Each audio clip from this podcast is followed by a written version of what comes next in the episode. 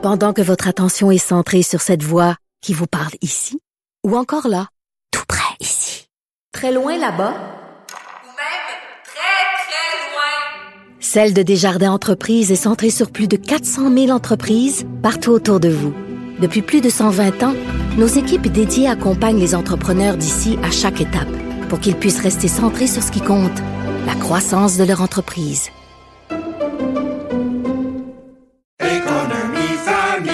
Ici Ricardo. Et Émilie, marchand d'IGA. On a envie de vous inspirer à bien manger. À moins de 5 la portion. Suffit de repérer les produits valeurs sûres et de les cuisiner avec une de nos recettes. Les valeurs sûres, c'est bien pensé, hein? Bien sûr! Détails sur IGA.net. Cube Radio. Je prendrais l'addition, s'il te plaît. Consommation, alimentation, suggestion. L'addition avec Danny Saint-Pierre. Cube, Cube Radio. On a vu dans les journaux cette semaine que la CAQ euh, s'apprête à affronter un grand chantier, celui des systèmes de livraison. On a vu que l'Ontario avait fait voter une loi pour abaisser euh, le taux qui est à 30% on se souvient, pour le faire baisser à 15 je crois. C'est toujours le même objectif au Québec. Euh, ils, ont fait, ils ont fait voter un projet de loi. La Colombie-Britannique a fait un décret. Mais c'est pas simple. C'est quand même une entreprise qui est entrée dans le marché, a annoncé ses couleurs se positionne comme un système de marketing euh, avec lequel tu peux avoir de la livraison. J'ai bien l'impression que s'il n'y a pas de loi, si la loi n'est pas passée rapidement, on risque de donner un coup d'épée dans l'eau. Fait c'est une très, très bonne nouvelle. Euh, j'espère que ça va pouvoir se concrétiser. Euh, j'espère qu'on va être capable de pouvoir utiliser ces services-là à bon escient parce que oui, ça nous aide à être visible. Oui, les clients se sont habitués à prendre cette option-là puis se faire livrer. On prend la facilité, on accepte de payer les frais. Mais ça, ça fait qu'il y a un paquet de gens qui veulent faire leur marketing qui ne pourront pas le faire euh, parce qu'ils vont être noyés justement dans cette grande offre euh, qui est en place. Donc, on se croise les doigts. Vous écoutez l'addition avec Danny Saint-Pierre. Je sais pas ce qui s'est passé, mais le poulet frit commence à prendre vraiment beaucoup de place dans le marché. Puis moi, j'étais assez content parce que j'adore ça. Puis pendant un bon bout de temps, tu sais, le seul poulet frit qu'on pouvait manger euh, dans mon bout, en tout cas, c'était du colonel, tu sais. Euh, puis c'était pas nécessairement quelque chose qui avait la cote. Puis à un moment donné, ben, le poulet frit est réapparu. Il est réapparu sur les tables américaines. Il y a plusieurs styles qui se sont imposés.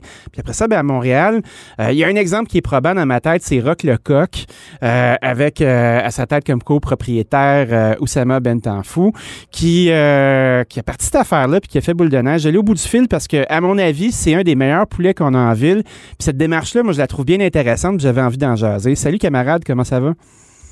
Ça va super bien, toi? Ben, ça va bien certain. Euh, félicitations, hein? C'est rare qu'on peut être un baron de quelque chose. Puis, moi, je trouve que tu es, euh, vraiment le porte-étendard de, du coq qui est frit, là. Euh, comment ça s'est passé, cette histoire-là? Comment ça t'est venu en tête? Ben, il faut dire, l'idée m'est venue il y a près de deux ans. dans le fond, j'étais avec mes amis, puis genre, on, cherchait tout le temps des places pour aller manger du, des ailes de poulet, des trucs comme ça. Fait que je me suis ramassé dans un parc qui a fait avec une friteuse à, vous savez, les friteuses sur un petit chaudron, là. Je me suis ramassé à faire 400 euh, ailes de poulet dans un parc. on s'entend, c'était wow. pré-COVID. Oui. Euh, fait que, puis là, euh, on a refait ça une autre fois. Puis là, je me suis dit, tant, tant qu'à le faire juste pour mes amis, pourquoi je n'ouvrirais pas un restaurant?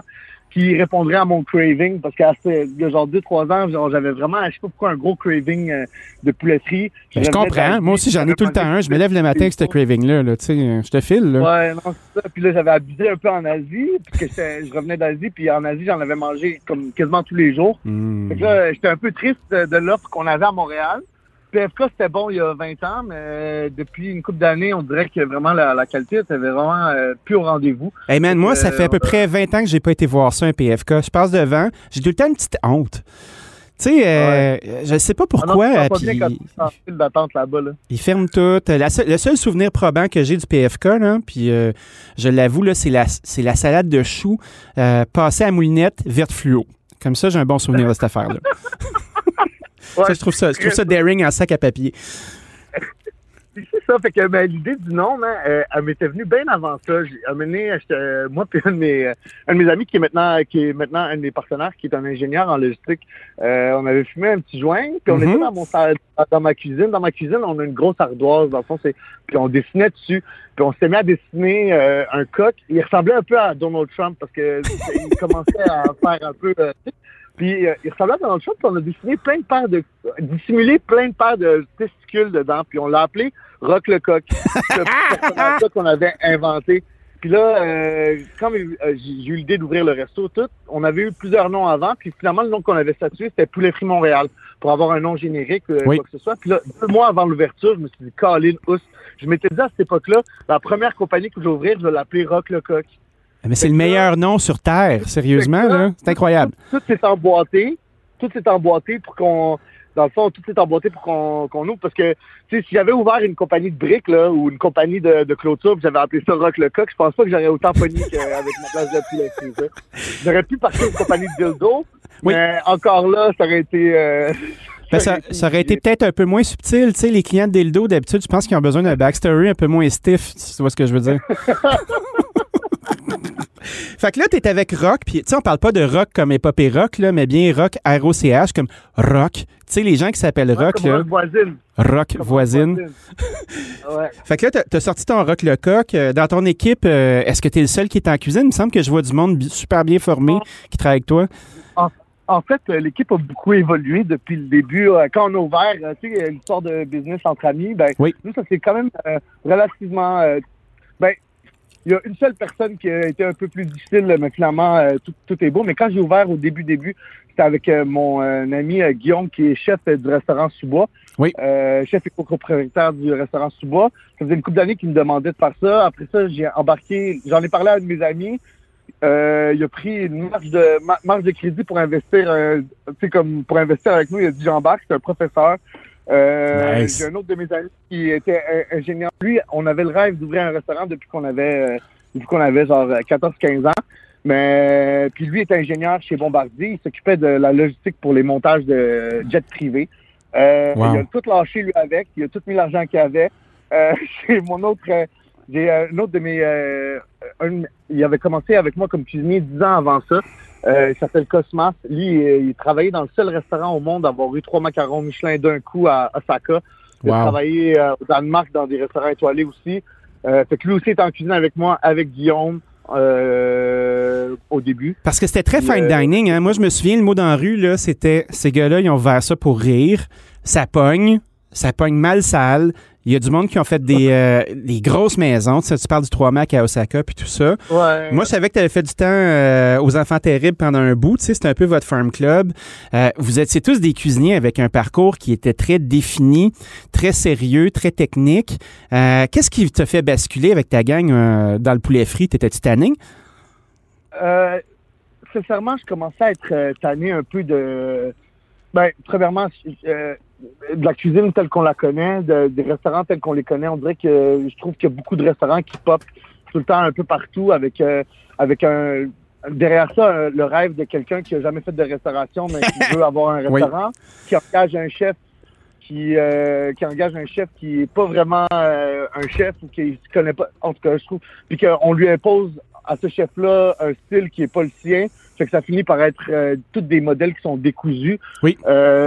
Puis on va pas se le cacher, j'ai jamais voulu ouvrir un restaurant dining assis, puis j'ai quand au début du projet, euh, des fois on, on trouvait des locaux qui faisaient en sorte qu'on ah, on, on ouvre ça un restaurant avec une serveuse avec non, non, non. Moi, je veux pas embarquer. J'ai jamais voulu embarquer là-dedans. Ouais, parce que c'est ça le piège, hein? Tu sais, ton modèle, là, bien avant la pandémie, il était fait pour accueillir une mauvaise nouvelle comme ça. On dirait que c'était Ouais. bâti pour faire un espèce de gros fuck you géant à cette industrie-là qui est pas capable de traîner son poids tout seul, qui vit avec des types, qui a des exigences qui ont pas de style bon sens pour des clients qui sont trop gâtés. Puis là, moi, j'ai l'impression là, que c'était le fuck you ultime qu'on avait besoin pour commencer cette révolution-là.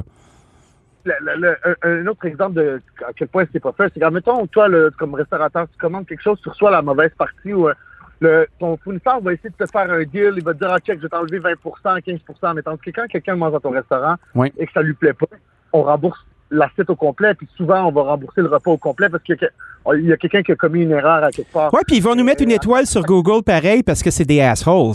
Tu sais, le Ouais, monde, c'est pas parce que t'es graisse ou que t'achètes ton erreur qu'ils vont être smart puis qu'ils vont fermer leur boîte. Exact. Euh, s- souvent. Ben, il y, en- il y en a aussi beaucoup que quand tu les rattrapes bien, ça, ça se passe bien, mais c'est juste que Ben une oui. simple erreur Et puis quand tu roules un gros restaurant, t'as quoi, une cinquantaine, une 70, 80 employés. Là-dedans, c'est sûr qu'il y en a un qui a mal dormi la veille parce qu'il a fait le party puis qui va te faire une erreur ou deux. Fait que je trouvais que c'était trop de marge d'erreur. euh, puis euh, c'était trop stressant. J'étais sorti d'un, tu sais, comme j'étais chef pour les enfants terribles. J'ai vraiment, euh, j'ai vraiment adoré mon expérience toute, mais à la fin, je commençais à trouver ça vraiment. euh, c'est vraiment beaucoup d'affaires à penser. Quasiment 400 employés, tout ça à checker. C'était beaucoup de stress. C'était lequel que- ton enfant terrible, toi, que tu renais? Ben moi j'ai commencé j'ai commencé à celui à Bernard à l'époque. Après ça je suis allé à l'île des Sœurs. Après ça je suis rendu sous-chef exécutif. En même temps je faisais j'étais chef des traiteurs et euh, responsable de celui de l'île des Sœurs. Wow. J'étais comme je chapeautais tous les restaurants en même temps que je m'occupais d'un restaurant et d'un service traiteur. Fait que euh, j'en ai eu pour mon cash. j'en ai, eu- j'en ai eu pour mon cash. Euh, puis euh, ça, mais il était rendu un temps pour moi. Ça faisait 10 ans que j'étais là.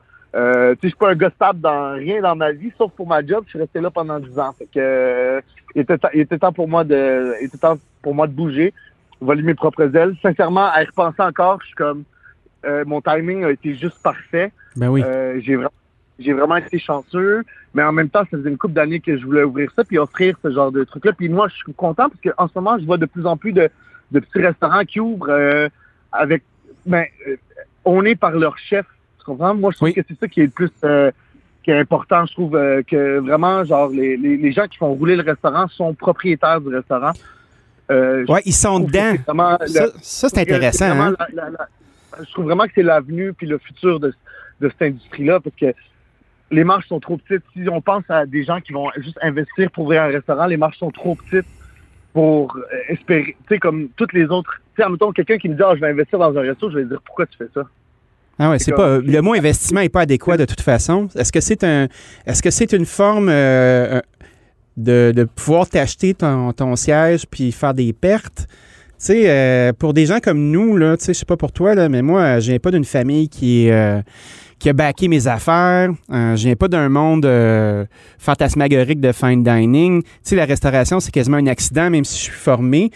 Euh, ça faisait pas de sens pour moi de, de proposer à plein d'investisseurs d'ouvrir avec moi quelque chose qui n'aurait pas de rendement.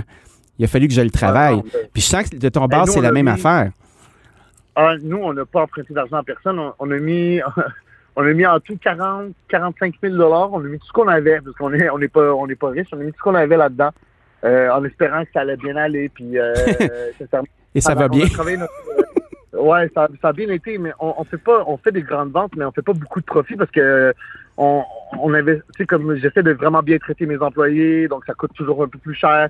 On essaie, tu sais, comme j'essaie vraiment d'améliorer ma business. Puis, euh, tu sais, mettons les pop rock que là je suis en train de lancer, c'est un projet qui me coûte quand même une grosse partie de, tu sais, comme un restaurant d'habitude avec mon chiffre d'affaires, va pas se permettre de- d'engager une, co- une compagnie de prod pour faire des affaires de même.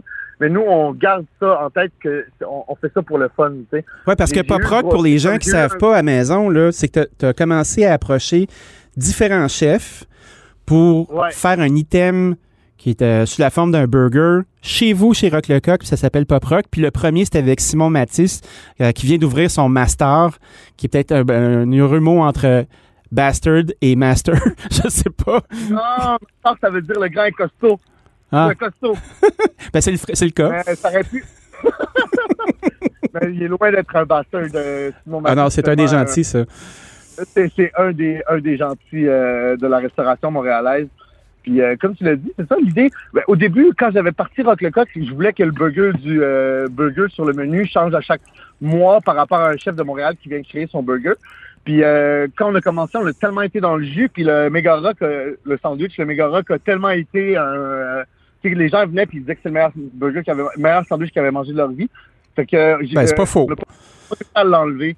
Quand je suis allé de, tu sais, comme j'aime ça, moi, euh, aller voir euh, les autres restaurateurs, même pendant la pandémie, la première journée où j'ai décidé de le faire, je me suis dit, je vais mettre mon masque, puis je vais aller voir, tu sais, comme, on va respecter la distanciation, euh, euh, sociale, puis, euh, tu sais, je vais juste aller voir comment ils vont, puis euh, Simon Mathis venait d'ouvrir un restaurant, fait que je suis, euh, allé le voir, puis il me disait, ça me tente de faire un pop-up. J'ai dit, bon, ben, c'est euh, j'avais eu cette idée-là, sais, comme, je voulais faire ça avant, mais j'étais trop dans le puis là, j'ai le temps, juste avant l'ouverture de mon prochain projet. J'ai dit, let's go, let's do it. Puis là, de fil en aiguille, euh, mon ami me dit, ben, tant qu'à ça, on, on va filmer ça. Tant qu'à ça, on va faire une, une web série. Tant qu'à ça, Puis là, euh, deux jours après, j'étais booké, euh, j'ai booké tous mes chefs jusqu'en juin. Tu sais, ça a pris deux, l'idée a pris deux jours. C'est parti un peu d'une blague, mais là, maintenant, c'est rendu concret. Puis, euh, c'est- la c'est crissement concret. Mais- Toi puis moi, on va en faire un. Moi, j'ai déjà fait un shotgun sur le nom Rocco Siffredi. Euh, pour les gens qui connaissent pas Rocco, vous devrez aller sur Google. Euh, on a tout qu'un projet dans le fond de notre 100%. manche. Là. Ça, va être, euh, ça va être vraiment sassé. Je pense qu'on va avoir du gros fun. Ouais, on va avoir du gros fun. Mais c'est ça, c'est que je trouve que la pandémie, elle nous a tous rendus toute à la maison. La majorité des chefs, ils sont, euh, sais, comme si le restaurant peut continuer à faire du take-out ou quoi que ce soit, ben ils s'ennuient un peu parce que tout, tout chef reste euh, avant- d'abord et avant tout un cuisinier. Puis Ben oui. euh, euh, trouvais que c'était une belle méthode, euh, c'était comme une belle façon. Moi, en ce moment, j'apprends beaucoup. J'ai eu euh, Paul Toussaint qui est passé à date, euh, puis euh, Simon Mathis parce qu'on fait les tournages un peu avant. Oui. Puis euh, Colin, même en l'organisant, j'avais oublié le fait que Colin, j'allais vraiment pouvoir apprendre aussi. Là, Paul m'a montré, Paul Toussaint m'a montré tout, une, sa recette de marinade, tout, c'était écœurant. J'ai, sais, comme j'ai vraiment trippé. Puis pour moi, c'est ça le but. Je J'ai pas ouvert un, comme je me suis fait approcher pour ouvrir des franchises avec Rock. Mais Rock, c'est pas ça le, but. c'est Pas, je veux pas devenir un gestionnaire de PFK. Tu comprends ce que je veux dire? Ouais, je comprends. du- Parce qu'en ayant du fun, ça finit par être rentable ou tu sais, si t'arrives à en vivre, moi je trouve que c'est bien correct. Là. J'ai pas des aspirations de devenir millionnaire. Ben écoute, moi, j'en ai. Euh, j'ai pas encore perdu ce rêve-là. Écoute, on s'en parlera un petit peu plus tard. Ceci dit, il y a un paquet de monde qui utilise le mot frit, qui utilise le mot poulet, qui utilise le mot coq. Euh, tu sais, juste dans notre quartier, il y a une place qui s'appelle Jack le coq. Il y a un autre d'autre qui va ouvrir un truc qui s'appelle le coq frit. Euh, tu sens-tu que ton idée a germé puis a fait des petits, puis il y a du monde qui veut le piggybacker sur ta run? Parce que ta run, elle était impressionnante. C'est- flatteur. C'est vraiment flatteur. Moi, je trouve ça flatteur. Mais tu sais, il y en a qui ont ouvert puis que même a, euh, le, le branding est copié, tu comprends? Oui. Mais j'ai pas inventé le poulet frit. J'ai essayé de le ramener à Montréal, essayé de faire une offre euh, montréalaise. Parce que dans le temps, moi, il y avait une place que, avant que j'ouvre, il y avait une place que je connaissais qui avait ouvert, mais c'était une, une franchise thaïlandaise euh, euh, qui vient de Taïwan, je pense. Ça s'appelle le Hot Star Gros Poulet. Là, c'est comme, je veux vraiment aller dans une franchise qui vient de Taïwan pour manger du poulet frit à Montréal? Non, je vais aller chercher le meilleur poulet que je vais pouvoir trouver. C'est comme euh, qui est élevé d'une bonne manière, d'une ferme québécoise. Puis je, je vais nous offrir notre brand de poulet frit à Montréal. C'est ce que je voulais faire. Là. Il y en a plein qui ont ouvert, mais moi, ça me dérange pas. Il y avait, il y avait 50 poulets, euh, PFK à Montréal avant. Là, on, on est rendu. Là, les PFK, il y en a quasiment plus. Là, on est rendu quoi? Une, cinq- il va y avoir quoi? Une vingtaine, trentaine de. Il y a, de la place pour tout le monde dans le marché. Puis, euh, c'est ça. Puis, Ah ouais, de la compétition dans ton segment, là, ça fait que les gens sont plus aware, comme on dit. Ils sont plus, euh, ils sont plus en, conscients que ton segment existe. Puis c'est, juste quelque chose qui peut être positif. Ah, en terminant là, euh, rapidement, c'est quoi ta relation avec les plateformes? Je sais que tu te sers beaucoup des plateformes, puis ça n'a pas l'air à trop te déranger. Comment tu vis ça? Euh, moi, j'ai été vraiment. Je suis un bon négociateur. C'est que euh, avec euh, les plateformes, moi, j'ai pas fait rentrer plusieurs plateformes. J'ai juste fait rentrer une plateforme. Puis j'ai négocié un taux. J'ai le taux le plus bas en Amérique, je pense, euh, avec cette plateforme-là. T'es payé en poulet frit? Ouais, ouais, non, mais j'ai vraiment été je vais pas donner ma technique. Non, non, non, non, non, non, non, non. je vais donner, ben, j'ai vraiment, euh, j'ai vraiment été chanceux de, la manière que j'ai négocié. Mais si j'avais pas eu ce taux-là, oui, j'aurais crié haut sur les toits. Mais en ce moment, avec le taux que j'ai, moi, la compagnie perd de l'argent. Mais eux, ils vont chercher de la clientèle en même temps. Pour moi, puis eux, c'est un win-win en ce moment. Mais pour la majorité des restaurants, je trouve que c'est pas des plate c'est des plateformes de, de, publicité et non une plateforme pour livraison. Tout à fait. Euh, si tu ouvres un restaurant, puis que ta bouffe est bonne, ben quand tu dis à tes clients d'aller sur la plateforme pour commander, ils voient tous les autres restaurants, tous tes compétiteurs. C'est que c'est pas vraiment. Non seulement ils te prennent ils te prennent une marge de profit, mais en plus, ils te prennent ta clientèle. C'est ce que je trouve un peu euh, déplorable. Pour moi, ça n'a pas été un problème jusqu'à présent. C'est sûr et certain que si j'ai quelqu'un, en passant, si quelqu'un écoute puis qui est euh, euh, qui est euh, professionnel en logistique de livraison, qui a déjà travaillé pour euh, Saint-Hubert ou peu importe, euh, écris-moi. C'est sûr que j'aimerais ça partir ma propre compagnie de livraison. euh, c'est sûr et certain, mais la gestion de tout ça, c'est quand même de la job là, avec comme les employés à gérer. Les, Ah les non, non, c'est clair, c'est clair, c'est clair. Écoute, Oussama, merci infiniment d'avoir pris un moment de discuter avec nous. Félicitations pour ton succès. J'ai vraiment hâte qu'on cuisine ensemble notre Rocco pour Moi, avec. Fait que, Dude, je te laisse aller là-dessus. Une belle journée, puis lâche pas la patate, puis si c'est pas du rock, c'est pas du coq. Salut! Tant que c'est pas du rock, c'est pas du coq, rappelez-vous-en. Bye.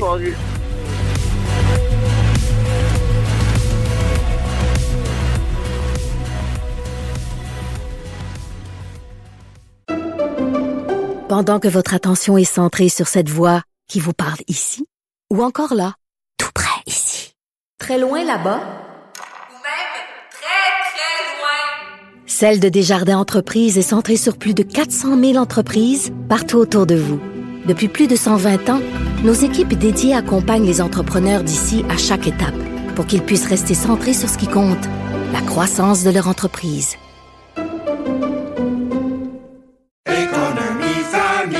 Ici Ricardo. Et Émilie, marchand d'IGA. On a envie de vous inspirer à bien manger. À moins de 5 la portion. Suffit de repérer les produits valeurs sûres et de les cuisiner avec une de nos recettes. Les valeurs sûres, c'est bien pensé, hein? Bien sûr! Détails sur IGA.net. Ajoutez deux, trois passés d'astuces, des conseils d'experts et une bonne portion de discussion avec les acteurs de la nouvelle. Et régalez-vous. Vous écoutez l'addition avec le chef Danny Saint-Pierre. Depuis à peu près 25 ans, la cuisine s'est vraiment démocratisée. Euh, à l'époque où moi j'ai commencé, euh, un petit peu avant ça, euh, t'allais pas dans un bar cruiser des filles en disant une fille de juge, Hey, moi je suis un chef. Tout le monde savait que c'était une maudite mauvaise idée. Puis après ça, avec le temps, ben le métier s'est anobli. Les gens de tout acabit ont commencé à aller au resto. Des maisons se sont ouvertes. les écoles de cuisine ont suivi. Cette aventure continue jusqu'à aujourd'hui où là on fait du poulet frit dans des comptoirs puis de la pizza pour emporter.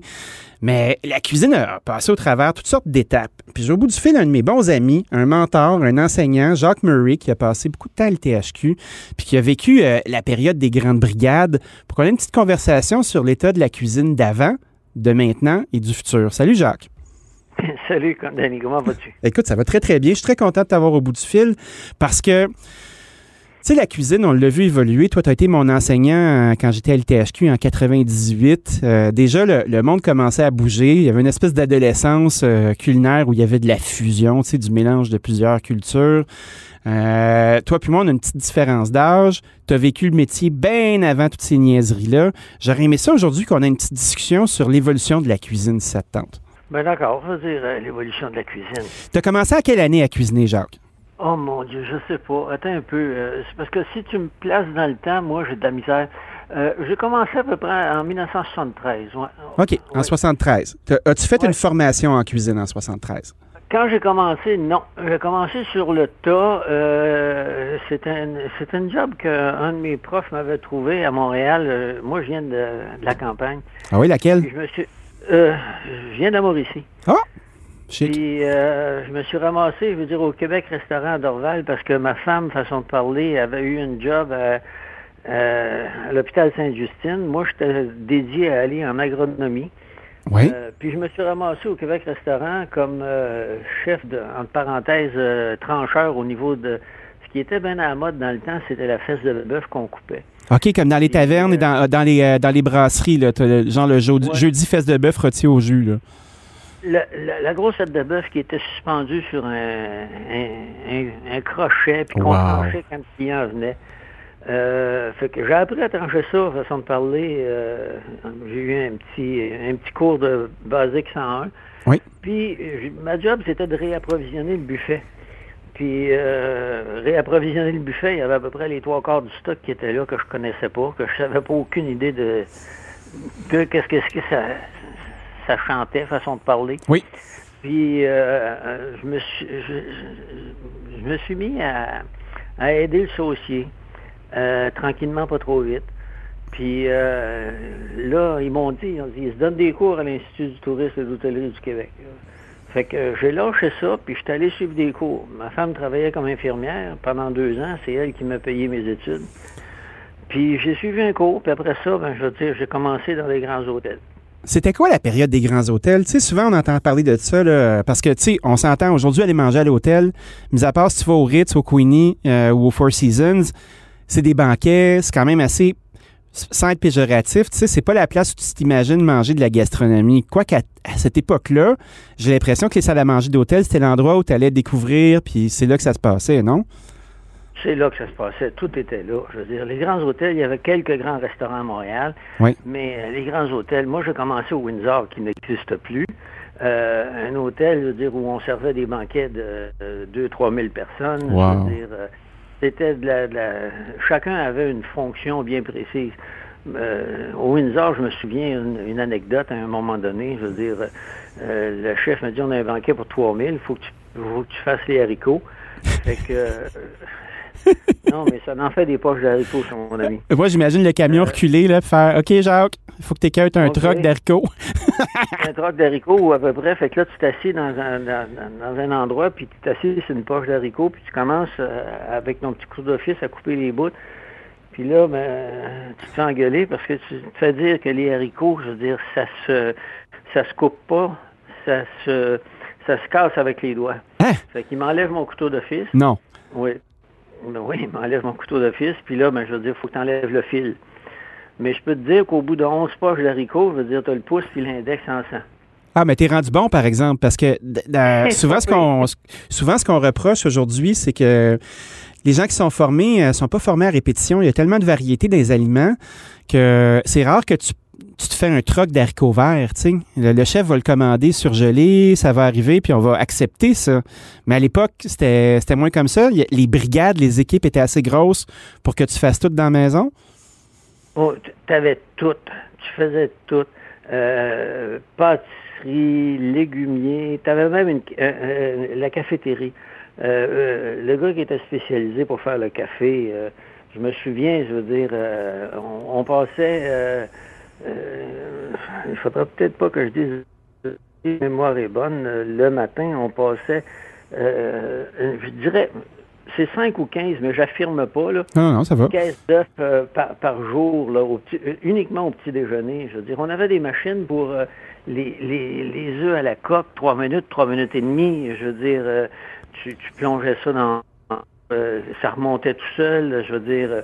puis les clients étaient, étaient, étaient euh, comment je pourrais dire, non, des habitués.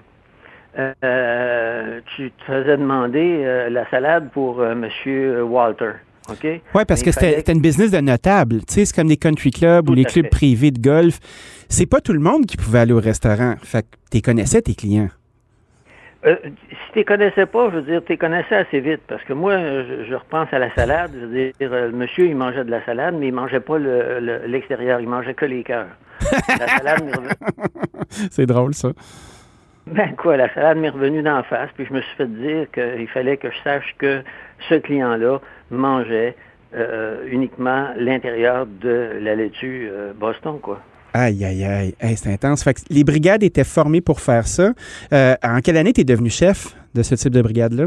Oh mon Dieu. Euh, ben, ce qui arrive, c'est que moi, j'ai- passé mon apprentissage dans les grands hôtels. J'ai fait le Ritz avec Pierre Demers. Wow. Après ça, je suis allé dans...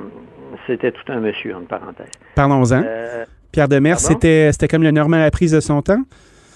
oh, c'était le Bocuse de son temps. Wow. OK. C'était un Français ou un Québécois? C'était un, un- De mémoire, c'était un Suisse allemand. Ouh. Euh, Pierre, Pierre de, mé- de mémoire, mais je pourrais pas l'affirmer. Ça va, ça va. mémoire Je pense pas qu'il va nous Mais- chicaner.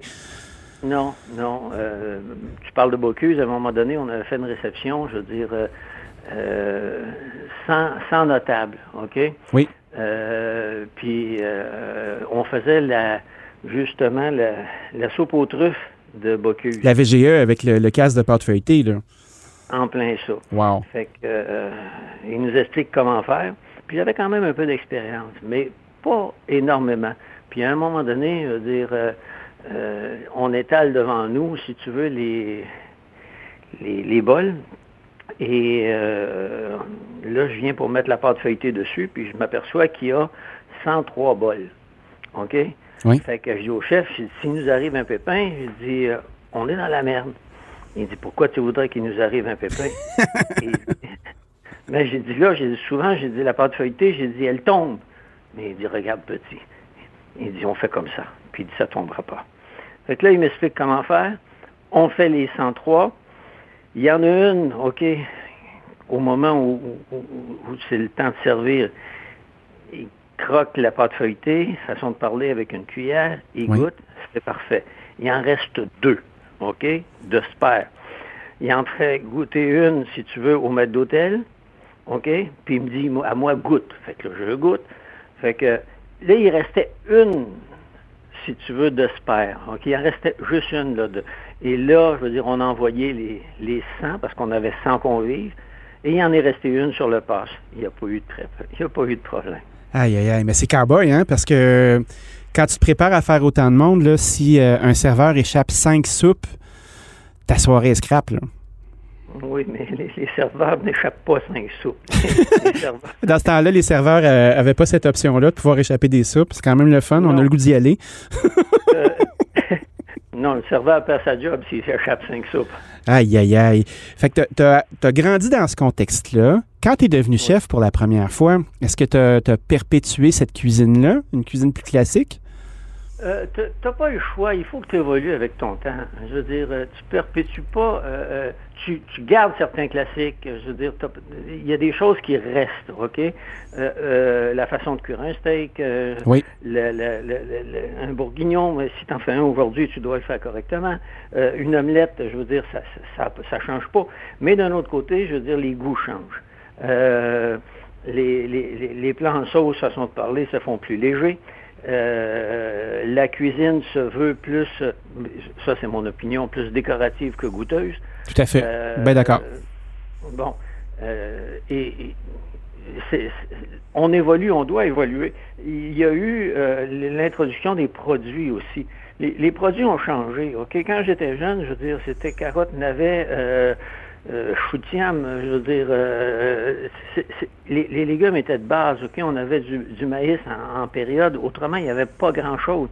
Mais à un moment donné, le brocoli est arrivé. À un moment donné, la pizza est arrivée. Je veux dire, les Italiens nous ont emmené ça. Tu as vu l'arrivée de ces produits-là? Parce que je me souviens qu'Anne Desjardins racontait, quand elle a ouvert l'eau à la bouche dans les Laurentides à l'époque, une autre grande dame de la restauration, que le brocoli, son arrivée était une révolution. Les gens connaissaient pas ça.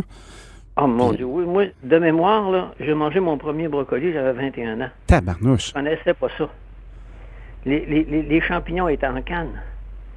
Ah ouais. Euh, les champignons frais, on, a- on- on ne voyait pas ça. Fait que tu cuisinais de la grande cuisine avec des gogos en canne? Euh, oui et non. C'est parce que dans les grands hôtels, je veux dire, on avait des approvisionnements qui venaient d'un peu partout. OK? On avait des fournisseurs comme aujourd'hui. Oui. OK? Euh, les, animaux étaient abattus pour nous. Euh, il y avait des maraîchers qui travaillaient pour nous. Euh, L'avion est arrivé, je veux dire, on a fait les gens faisaient venir des, des- haricots verts fins du Maroc. Quand tu as de l'argent, je veux dire, comme disent, money is no object. Moi, je me souviens à un moment donné, je veux dire, avoir travaillé dans un club privé où euh, le saumon arrivait par avion deux fois par semaine, OK? Oui. Puis la troisième journée que le saumon avait été pêché, je veux dire, on pouvait plus le servir. Wow! Puis qu'est-ce qui se passait avec le saumon après? Euh, il- On le mangeait. Le staff le mangeait. Ah, c'est une bonne idée, ça. Hey, tu, tu- tu regardes aujourd'hui le marché, comment on est déconnecté du produit, puis que tout est disponible, puis que c'est une vraie blague, puis tu veux avoir, euh, tu vas avoir euh, une main de Bouddha en citron, là, t'appelles à une place, puis il y a deux taxis qui s'en viennent, là. C'est un autre temps complètement. Tout à fait. Mais, mais quand tu as des sous, puis quand tu as la volonté de faire les choses bien, je veux dire, tu peux bien les faire. Euh, euh, et, et ça, ça reste aujourd'hui. Euh, euh, Il y a encore des endroits où, je veux dire, euh, on mange bien. Puis là, je parle pas nécessairement des grands restaurants. Je parle des, même des petits restaurants de quartier. Je parle de, de, de, de ceux qui ont à cœur de faire des choses, mais de les bien faire. Et, et- et ça, je pense que ça va toujours rester. Moi, je dis toujours, un bon hot dog, c'est meilleur qu'un mauvais foie gras. C'est sûr. Puis, puis, puis ça reste ces choses-là. Euh, les gens vont me dire, oui, c'est un chef de cuisine qui parle de hot dog. C'est, euh, oui, je parle de hot dog. Mais quand il est bien fait, que le pain est bien toasté ou bien estimé, que la saucisse est de qualité, façon de parler, euh, c'est bon. Mais quand tu manges un, un, un foie gras qui, qui, qui, qui est passé date, qui est mal assaisonné, je veux dire, qui est mal cuit, c'est pas bon. Donc, c'est- tout ça, la cuisine. Je veux dire, la cuisine, il faut respecter les aliments. Il Ah. faut s'organiser. Il faut s'organiser pour que les aliments, je veux dire, euh, Escoffier disait, euh, il n'y a pas de grande cuisine sans, sans de bons aliments. Et ça, je veux dire, ça reste.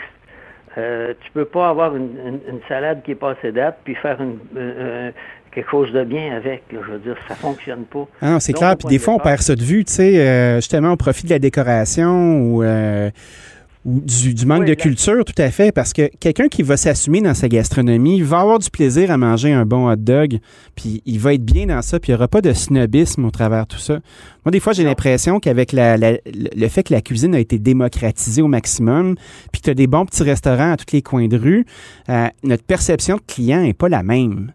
Puis tu parlais d'Escoffier tout à l'heure, Jacques. euh, Est-ce qu'on pourrait faire un petit tour euh, pour expliquer qui est Escoffier? Parce que toi puis moi, on est des grands fans. Euh, c'est un chef du siècle dernier qui a codifié la cuisine. C'est quoi son importance pour toi? Ben, c'est- le gars qui a fait la transition entre les grands maîtres Carême, Kurnonski, je veux dire. Bon, ça, c'est avant. Euh, euh, c'est- des gens qui, qui, qui ont travaillé pour la noblesse, les deux premiers que je viens de parler, OK? Oui. Euh, les rois, les reines, où on avait des brigades de cuisine de 500. Ha! OK? Et ça, non, mais c'est- des réalités, là, je veux dire, historiquement. Bon, Escoffier, lui, est arrivé à un moment donné, puis euh, ce qu'il a fait, c'est qu'il a enlevé le décor. Il a enlevé les socles, les socles, les bases. Il a enlevé les... euh, tout, tout ce qui est... Pas nécessairement tout, mais il a enlevé une grande partie des décorations ostentatoires, OK? Où on avait euh, un, un faisan, puis on mettait les plumes sur le faisan, là, tu sais. À un moment donné, Escoffier a dit à peu près la chose suivante, je veux dire, euh, dans l'assiette, on va mettre ce qui se mange. Euh, Tout à fait. et- et- bon, c'est- loin d'être con, là. Moi, je suis bien d'accord. Bon, euh, euh, puis aujourd'hui, je veux dire, dans l'assiette, on, on, on- on- je fais une parenthèse avec aujourd'hui, mais euh, on, on met dans l'assiette euh, euh, des choses pour être belles et, et on, on oublie le goût. Et ça, je pense que c'est, pour moi, c'est pas une bonne idée. Fait que de se reconnecter sur nos bases, de bien cuisiner ce qu'on a, de traiter noblement, peu importe l'ingrédient, à ton avis, c'est la clé d'avoir une bonne cuisine en santé? Tout à fait, tout à fait. J'aurais pas mieux euh, comment, résumé. Ah, c'est ça, c'est mon rap, ça. Jacques, merci beaucoup d'avoir passé un moment avec nous ce matin puis qu'on ait pu discuter. Euh, Il y a plein d'affaires dont j'ai envie de, de partager avec, euh, avec toi puis nos auditeurs pour qu'on puisse euh, faire un peu un pont de mémoire vivante parce qu'on a la chance de- de- d'avoir un pied dans plusieurs époques. Donc, euh, bien à toi, mon ami. Merci d'avoir pris un moment Euh, avec nous aujourd'hui. Un merci à toi, merci à tes auditeurs, puis euh, merci à tous mes anciens étudiants. J'ose- espérer que j'ai pas dit trop trop de conneries. Moi, je t'ai trouvé Prenez parfait. soin de vous, puis gardez-vous en santé. Salut. Au revoir. Bye.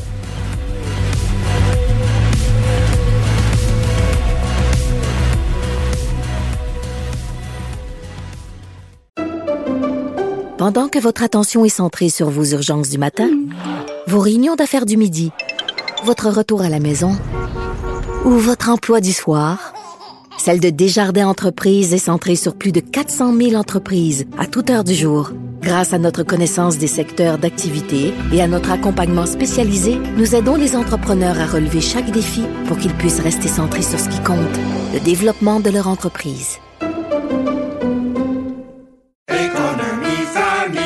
Ici Ricardo. Et Émilie, marchand d'IGA. On a envie de vous inspirer à bien manger. À moins de 5 la portion. Suffit de repérer les produits valeurs sûres et de les cuisiner avec une de nos recettes. Les valeurs sûres, c'est bien pensé, hein? Bien sûr! Détails sur IGA.net.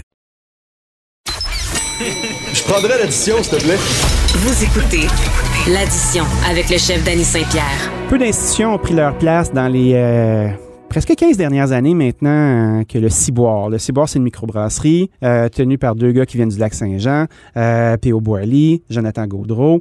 Euh, ces gars-là ont ouvert euh, un projet de brasseur, un projet de rêve. Ils se sont installés dans un secteur moribond qui était le centre-ville de Sherbrooke à l'époque, non loin de l'ancienne gare. C'était des voisins de commerce à moi quand j'avais mon resto à Sherbrooke, devenus de bons amis. On a fait plein d'aventures ensemble. Puis j'ai reçu un appel la semaine dernière de mon ami Joe pour parler du défi discipline, qui est un petit mot-clic qu'il a lancé pour donner un peu de pep à la population de Sherbrooke et des environs. J'allais au bout du fil. Salut Joe, comment ça va? Salut Danny, ça va bien toi? Ah, ça va très très bien. J'étais au bout du fil. Je suis bien content. Chaque fois qu'on peut se parler, il y a tout le temps quelque chose qui se passe. Puis la semaine dernière, tu m'as demandé euh, de te faire une petite vidéo avec le défi discipline. Euh, comment ça se passe? Est-ce que les gens mordent un peu? Ben oui, ça se passe bien. Écoutez, euh, les, gens commencent à comprendre un peu qu'est-ce qu'on voulait faire avec ça, qui était, comme tu l'as dit, un peu de repéper les troupes par rapport à la, la situation pas nécessairement facile en ce moment avec euh, la COVID. Fait que, écoute, on, on, on fait des, des, des, notre, notre petit bout de chemin pour euh, continuer dans notre communauté à mettre un peu de soleil. Puis euh, avec les efforts de tout le monde, je pense qu'on va passer l'hiver de façon un peu plus agréable. En tout cas, euh, vous êtes bien connu pour votre implication, mais pour mettre les gens qui sont pas de Sherbrooke dans le contexte, le ciboire est ouvert depuis combien de temps? Ben, on est dans notre 13e année actuellement. Donc, on avait ouvert le ciboire en 2007. Puis, euh, ben, c'est ça. On avait commencé euh, en novembre 2007 avec le ciboire dans la, sur la rue Dépôt, dans l'espèce de gare patrimoniale. Euh, quelques années plus tard, ben, quand même euh, sept ans plus tard, on ouvrait euh, une autre succursale à Sherbrooke euh, qu'on appelle le ciboire Jacques Cartier. Puis en 2017, ben, on a ouvert le ciboire euh, sur Saint-Laurent à Montréal. Et euh, c'est ça. Et depuis un an et demi environ, on a notre, euh, notre petite usine là, où la gare, on a, on a acheté toute euh, la gare, puis dans la partie où était l'ancien terminus voyageur euh, d'autobus, on a installé notre ligne d'encanage. Fait que là, heureusement, ben, on peut continuer nos opérations avec les canettes qu'on envoie en distribution dans les commerces de Sherbrooke et dans quelques dépanneurs spécialisés à travers le Québec. C'est toi qui es maître brasseur au ciboire. Euh, c'est quoi ta philosophie de brassage? Ben, écoutez, ouais, c'est ça. Souvent, c'est un peu abstrait pour les gens. Qu'est-ce que le maître brasseur? Là? Puis je trouve que c'est un, un bien grand titre euh, pour euh, finalement. Euh, t'es chef d'une équipe. On est quand même huit au niveau de l'équipe de brassage ici. Là, donc, euh, ça prend quelqu'un qui. euh, euh, je m'occupe plus vraiment des opérations, de l'horaire, de commander les matières premières. Je suis plus là vraiment pour désigner les recettes, vraiment pour, comme tu dis, la philosophie qu'il y a derrière. Et moi, ben, écoutez, même ma philosophie a évolué là, en 13 ans. Au début, oui. j'étais beaucoup plus puriste, c'est-à-dire on va faire des bières un peu selon les, les grands styles qui existent dans le monde. On va on va essayer de se conformer. Moi, brasser selon des couleurs, euh, ça m'avait tout le temps insulté. Là, de dire la bière, euh, il y, a des, il y a des centaines d'années d'histoire derrière certains euh, styles de bière. Pourquoi pas ne bien, bien les exécuter? Fait que je m'étais concentré là-dessus pendant plusieurs années. Puis là, ben, avec les, la clientèle qui a beaucoup euh, évolué aussi, on l'a l'a vu là, avec l'avènement de, de- des dizaines et dizaines de microbrasseries au cours des dernières années qui ont euh, qui sont apparues. Là. Je pense que nous, quand on a ouvert, euh, il existait, je pense, 40 microbrasseries au Québec, qui est rendu à tout près de euh, en 230 peut-être microbrasseries. Là. Fait que les clients ont évolué beaucoup là-dedans. Fait que maintenant, je dirais qu'on regarde qu'est-ce qui se brasse dans le monde, on prend les choses qui nous intéressent, mais c'est tout le temps. Si je brasse une bière, je me dis tout le temps, si je l'envoie d'un concours, je vais-tu gagner avec. Là? Fait que c'est vraiment comme excellence, euh, le brasser le mieux qu'on peut, puis euh, essayer de, de, de, de soutirer le meilleur d'un style euh, à partir de nos connaissances. là. Quand tu, fais, tu prends la décision d'encanner, parce que je sais que c'était pas quelque chose qui vous tentait avant un certain bout, là, puis vous avez fait le saut, est-ce que tu changes ta façon de brasser? Est-ce qu'il faut que tu aies une approche plus commerciale avec la façon dont tu abordes le style de ta brasserie? Ouais, ben je pense que non, compte tenu de. Je pense, Dani, c'est tout le temps dépendant de- du volume que tu veux faire. Si je voulais euh, faire des volumes un peu comme, euh, disons, Boréal, qui est une, ce qu'on appelle une grande microbrasserie au Québec, Oui. c'est sûr que là, euh, si tu dis, je vais juste brasser des grosses New England IPA, puis euh, je pense que je vais en vendre, euh, je vais en vendre 10 millions de litres par année. À un moment donné, c'est pas cohérent dans le marché qu'on a au Québec. Mais moi, vu que mon procédé est tout petit, que j'ai une capacité euh, qui est beaucoup moindre, j'ai pas eu à me restreindre sur les styles que je voulais brasser. Fait que je peux laisser euh, libre cours à mon imagination puis à mes intuitions puis mes inspirations du moment. À date, ça va très bien. J'ai pas eu, euh, je brasse comme j'ai toujours brassé. On fait ce que les clients veulent boire, puis ça sort très bien. Fait qu'il y a une certaine saisonnalité. Il y a des batchs, vous les faites, elles sont là, elles s'en vont. Est-ce que les clients suivent? Est-ce que tu es capable de d'en- d'entretenir une espèce de dialogue avec eux euh, pour savoir Ouais, ce qu'ils ont envie de faire? Je- pense qu'on danse ensemble. Là. Euh, Je sais très bien un peu ce que les clients vont vouloir l'été. Puis en même temps, euh, nous, on impose des fois de dire bon, ben l'automne est arrivé, euh, voici euh, tel style de bière un peu plus euh, costaud qui va vous faire du bien. Puis, tu sais, on est à on est à l'affût des tendances un peu partout dans le monde. Donc, euh, tu sais, des fois, un style, par exemple, comme les les sour euh, IPA, qu'on sait que c'est pas très populaire au Québec actuellement, mais on sait que ça va s'en venir euh, de ce qu'on voit aux États-Unis. Oui, ça fait un bout que ça pousse, les sour. Là. Puis euh, le Ben, houblon aussi, ça, notre ça. compréhension du houblon a vraiment évolué avec le temps. là. Je me rappelle quand vous avez Ouais, ouvert. ben, là. exactement. C'était du monde poilu avec habillé en terre cuite qui voulait avoir des IPA vraiment houblonnés. Puis là, maintenant, tu as des adolescentes on the verge of being adults euh, qui sont capables de coller de la New England IPA, tu sais.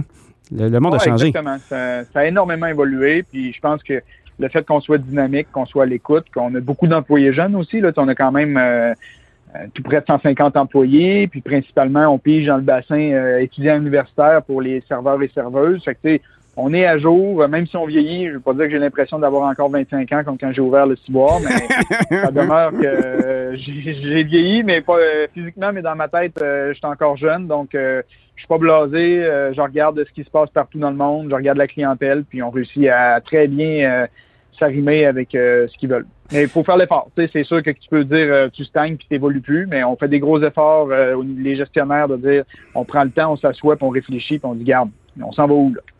Tu as quand même quitté une carrière en médecine. Tu sais, moi, quand, quand je vous ai connu, c'était la, la légende urbaine, c'était que tu étais pratiquement rendu à ta résidence euh, à l'Université de Sherbrooke. Puis qu'à un moment donné, tu as fait fuck off, moi, je m'en vais brasser de la bière. Raconte-nous donc ça un peu. Ça sonne comme une bonne histoire. Ouais, ben c'est ça. Euh, au fait, j'étais rendu même à ma résidence. Là, Euh, l'histoire est que euh, l'histoire courte, là, c'est que quand je suis arrivé à Sherbrooke, je suis venu ici en ingénierie, en génie chimique. Puis euh, j'ai pas aimé ça pour x, y raison. Donc euh, j'ai changé de l'année suivante, je suis allé en médecine. Puis pendant ma médecine, ben je m'ennuyais beaucoup de l'ingénierie, fait que je me suis mis à fabriquer de la bière chez moi. Puis c'est devenu une vraie passion. Là. J'ai, je dis souvent en joke que pendant mes cinq années de médecine, j'ai plus lu sur la bière que sur la médecine. C'est rassurant que je sois pas médecin maintenant, mais euh, Euh, tu pourrais être alchimiste, euh, tu sais. ben, je pense que j'avais choisi la bonne spécialité là, parce qu'à la fin, je faisais ma spécialité en anesthésie, fait que je- je- je- j'endors encore le monde, mais différemment. Mais euh, non, c'est ça. Puis je pense que ce qui me manquait en médecine, euh, c'était le côté. euh, je suis quelqu'un qui est beaucoup euh, créatif. Euh, j'aime beaucoup créer. Je suis un entrepreneur. J'aime bâtir. J'aime créer des choses. Et en médecine, j'aurais pu retrouver ça euh, en recherche, mais c'était tellement long le processus pour se rendre jusque-là. Il me manquait en peut-être encore 5-6 ans d'études. Puis faire quelque chose que tu n'aimes pas tant que ça pendant 5-6 ans, ça peut être long pour parvenir à ses fins. Puis que l'appel de la bière était trop grand. J'ai euh, carrément arrêté euh, la médecine. J'ai annoncé au monde, je dis, ben, garde, désolé, moi, je suis pas heureux comme ça. Je vais viser, euh, j'ai pas le goût de me rendre malade, fait que j'arrête. Puis euh, je- j'ai fait les deux pendant un petit bout là. Puis quand j'ai vu que le, le, le ciboire au bout de six mois, ça avait l'air de vouloir lever, puis comme tu dis que la légende était bien implantée du, de l'étudiant en médecine qui s'est ouvert une microbrasserie, ben j'ai arrêté. Puis là, ça fait ça, ça, ça fait 13 ans que je suis là à temps plein. Est-ce que tu regrettes, euh, je sais pas s'il y a un impact financier, tu sais, vos affaires ont l'air à super bien aller, mais on sait combien ça gagne un médecin en général, surtout un médecin qui est spécialiste, Ah tu sais. euh, Euh, c'est quand même un gros hit, là. Euh, Il y a bien du monde qui n'aurait pas eu ce courage-là de faire « je suis mes convictions euh, puis je vais brasser à la fin de semaine chez nous ». Tu as-tu pensé à ça? Non, non, ben, gars, c'est clair, clair que si je fais le calcul de 13 ans de médecin ou euh, 13 ans de, de propriétaire du ciboire, je suis très, très, très perdant. Euh, mais je suis heureux. Fait que je l'ai peut-être fait naïvement à ce moment-là. Peut-être qu'après 10 ans, tu m'aurais dit, mais si tu referais la même chose, tu as l'opportunité de gagner euh, euh, plusieurs cent mille par année ou euh, d'avoir ton salaire d'entrepreneur, qu'est-ce que tu fais? Mais c'est bien, ça n'a pas teinté mon choix à ce moment-là. Je l'ai fait pour être heureux, puis je ne regrette pas du tout. En tout cas, chapeau et refaire, respect parce que, tu sais, vivre pour un paycheck, ça peut être long puis lourd. Puis, tu sais, vous avez quand même fabriqué P.O. Boiley puis toi, ton partenaire, un empire de la bière cherbrouquois, à mon avis. Tu sais, vous êtes la, la microbrasserie qui, euh, qui innove euh, et qui évolue et qui grandit. Tu sais, c'est toute qu'une c'est toute qu'une réalisation, ça. Moi, je suis- je suis bien, bien Ouais, fier ben, de vous, en on tout cas. en est fiers, exactement. On en est fiers. Puis je pense qu'au bout du compte, quand tu te couches le soir, c'est d'être heureux puis d'être fier de ce que tu fais, d'avoir l'impression d'avoir un impact sur ton entourage. Fait que en médecine, je l'aurais eu aussi. Et là, je suis content, je l'ai encore et je fais ce que j'aime. Tout à fait. Pourquoi vous avez ouvert à Montréal? Tu sais, ça va bien à Sherbrooke, vous êtes les, euh, les roitelets de Ouais, cet endroit-là. Un gros poisson dans un lac, puis là, boum, vous vous installez dans l'ancien Thai Grill au coin de Saint-Laurent puis Laurier. Maudit gros local, à côté du Dieu du ciel, dans un marché saturé. Euh, toute qu'une affaire. Comment ça se passe? Ouais, ben, ben au fait, ça va. euh, quand on est ouvert, ça va très très bien. Euh, c'est une super Oui. belle, euh, un super bel emplacement. Euh, la réponse est bonne. C'est la succursale qui fonctionne le plus de nos trois succursales. Ah oui? C'est vraiment. Oh, c'est un coup de circuit Montréal. Ça va très bien. La réponse est excellente. Puis. Ben, c'est tout le temps plein quand je passe devant, là, tu sais. Ouais, ouais, ouais, ouais, quand- ouais, quand non, on peut va. être ouvert, évidemment. Ouais, c'est ça. Mais ça va super bien. Puis la raison pourquoi on a démarré là, c'est euh, un de nos employés, euh, un Montréalais, euh, Antoine Desharnais, euh, qui est venu faire ses études à Sherbrooke, qui a été euh, boss boy serveur euh, qui, qui a fait un peu tous les postes avec nous à travers les années. Puis à un moment donné, il a dit ben garde les gars, euh, j'aimerais ça avoir mon ciboire à Montréal. Donc il a dit ben parfait, mais là, euh, tu seras pas juste serveur puis gérant, il va falloir que tu deviennes directeur, que tu ouvres une succursale avec nous. Fait que c'est lui qui a démarré le ciboire Jacques Tu vas faire tes classes, puis euh, si t'es es bon, Antoine, il n'y a aucun problème, puis il est excellent. Fait que il y a, il y a sa succursale là-bas avec laquelle il est propriétaire avec nous. Puis euh, comme je viens de dire, quand on est ouvert, ça va super bien. Fait que c'était c'était pas une expansion euh, irréfléchie, ce qui m'aurait bien surpris de vous autres. t'sais. Vous avez Ouais, pris le temps de former la personne, vous avez fait une première ouverture avec elle, avec lui, avec Antoine, puis après ça, boum, là, vous êtes lancé. Fait que le risque était amoindri. Ouais, vous saviez à qui vous aviez affaire. ouais. Ben, tu tu, tu le sais comme moi, là, tu dans, dans, dans le domaine dans lequel on, on œuvre, euh, c'est une guerre de ressources humaines. Là, fait que, tu Oui. si t'as pas euh, de bonnes ressources humaines en place, tu t'achètes des mots de tête. Là, fait que nous, c'est pas ce qu'on voulait. Euh, on avait comme idée d'expandre. On avait, on avait ton- sondé le terrain pour Québec avant, mais on avait, c'était plus compliqué justement au niveau ressources humaines. Fait qu'on on s'est retiré de ce projet-là. Puis maintenant pour Montréal, euh, tout était en place. Fait qu'on s'est dit ben go, euh, faisons-le. Puis euh, on est très content là. C'est- comme je dis, c'est un franc succès. Excellent. Implication communautaire, tu sais, on vous connaît pour votre euh, brasserie, on vous connaît euh, pour être très, très, très visible, mais tu sais, vous vous impliquez beaucoup avec les sports. Euh, PO a été un athlète paralympique euh, pendant longtemps. Vous vous impliquez avec les facultés, tu sais, je pense juste à la bière ingénieuse, puis la, la faculté d'ingénierie qui fait beaucoup de temps là-bas. Vous êtes impliqué avec le CHU, vous êtes impliqué avec les brasseurs pour les événements que vous faites. Qu'est-ce qui vous drive à être autant dans le trafic à l'extérieur de votre business? Ben, je pense que ça vient un peu probablement avec le côté intense qu'on a, puis le côté euh, bâtisseur. là. Tu sais, On aime ça, avoir des projets.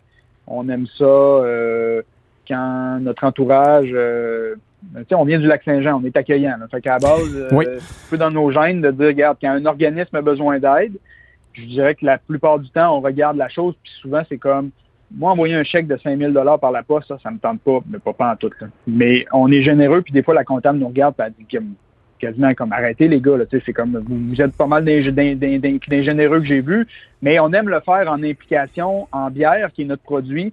Sais, on est chanceux, si on vendait, euh, je sais pas, là, des espadrilles, c'est un peu moins tripant pour le monde de dire, hey, essayez nos espadrilles. Là, avec de la bière, tu arrives, puis un côté rassembleur avec notre présence dans un événement.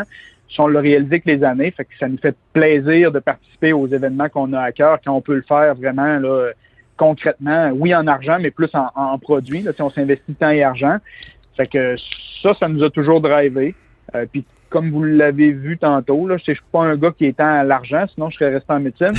Donc, euh, tu sais, moi, c'est pas, euh, au bout du- je regarde pas mon compte de banque souvent. Euh, en autant que j'en ai assez pour vivre. Fait que, tu sais, que quelqu'un qui a besoin d'aide, ben, ça nous fait plaisir la plupart du temps de les aider. On trouve une façon que ça se fasse quand, au résultat, on voit le monde triper, puis on voit que ça a eu euh, un impact concret. Fait que oui, on était impliqué beaucoup. Puis, on a donné beaucoup à Sherbrooke, puis je pense que Sherbrooke nous redonne beaucoup. On l'a vu pendant au début de la pandémie, quand on a sorti nos bières en canette dans les épiceries. Et le monde a répondu. Les épiciers nous appelaient, puis c'était comme, gars, euh, c'est le retour de l'ascenseur, on veut vous aider. euh, Dites-nous quelle tablette vous voulez. Puis, tu sais, on a eu, on a eu beaucoup d'amour. On en a donné pas mal dans les 13 dernières années. Fait que c'est même un peu qu'on a bâti notre, notre entreprise. Est-ce que tu sens que le, le segment des canettes, justement, euh, va être la, la prochaine évolution euh, du ciboire? Tu sais, là, vous avez quand même trois gros points de vente. Votre marque est bien placée. Vous avez un flagship à Montréal. C'est un coup de circuit. Est-ce que la prochaine étape, ça va être de, de, de, de, voir ça un peu comme des business comme Brasseur du Monde ou euh, qui prend une grosse, grosse place en Ouais. épicerie, traverser de ce côté-là? Je pense que non. Euh, peut-être, euh, selon, euh, comme euh, on disait tantôt, s'il y a un Antoine numéro 2 qui se pointe puis qui dit Moi, je veux faire une usine avec vous autres, puis je veux en faire une grosse, puis on va avoir de la capacité, puis on va remplir les tablettes des épiceries du Québec. Gars, je suis un, un homme d'affaires, puis mon travail, c'est de regarder les opportunités. Fait que s'il y a de quoi à un moment donné qui se présente, peut-être. Mais moi, actuellement, j'ai pas la volonté en tant que maître brasseur de dire ben on repart une autre usine. là. Je te dirais qu'on se concentre sur euh, la belle petite usine qu'on a faite dans notre gare patrimoniale. Puis on a un gros projet en ce moment de, de, de- un volet touristique qu'on va ajouter à ça. là. C'est euh, on va pouvoir venir visiter notre brasserie. On a engagé un muséologue. Euh, C'est, c'est- on travaille sur des projets. Je l'ai dit, on vient du lac, on est accueillant. Moi, que ma bière soit sur une tablette euh, d'une épicerie, c'est à Côte-Nord, c'est vraiment le fun. Il y a une fierté, mais c'est pas comme accueillir justement un Orcotois qui vient ici puis qui dit Hey, j'ai visité ta brasserie, j'ai fait ta visite, j'ai mangé ton fish and chip, j'ai pris une bière j'ai trippé. Fait qu'on notre ADN fait qu'on aime les projets qu'on voit le monde. Fait que notre petite usine, je pense qu'on va la pousser au maximum de la capacité, mais vite de même à court moyen terme, euh, je ne pense pas que on va plus consolider ce qu'on a que de dire euh, tout de suite rembarquer sur un gros projet de, de mettons de mettre plus de canettes les tablettes parce qu'on le sait, tu nous as parlé tantôt au marché saturé là. Ça commence à brasser pas mal ces tablettes là, euh, des microbrasseries. Là. Fait que Ben- l'avenir passe pas mal par le local. Oui. C'est sortir à l'extérieur de sa ville. C'est il y a des défis supplémentaires. Jonathan, merci beaucoup d'avoir pris un moment avec nous. Félicitations pour ton implication. On rappelle aux gens euh, d'aller voir le mot-clic euh, défi discipline pour voir euh, plusieurs leaders d'opinion de Sherbrooke, des gens qui s'impliquent, puis de l'extérieur de Sherbrooke. Euh, donner un peu de, de vent dans les ailes. Merci Joe, à bientôt. Ben merci Danny. Bye. Salut.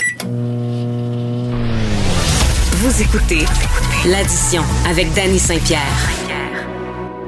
Une édition bien remplie. On a parlé d'hier, d'aujourd'hui et de demain. On a parlé de brasser pour faire du bien. Défi discipline, on s'en souvient. Allez voir ça sur les internets. Jacques Murray avec euh, ses aventures de brigade culinaire et de bons produits surtout.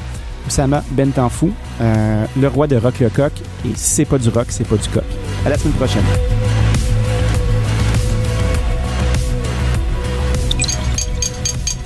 Cube Radio.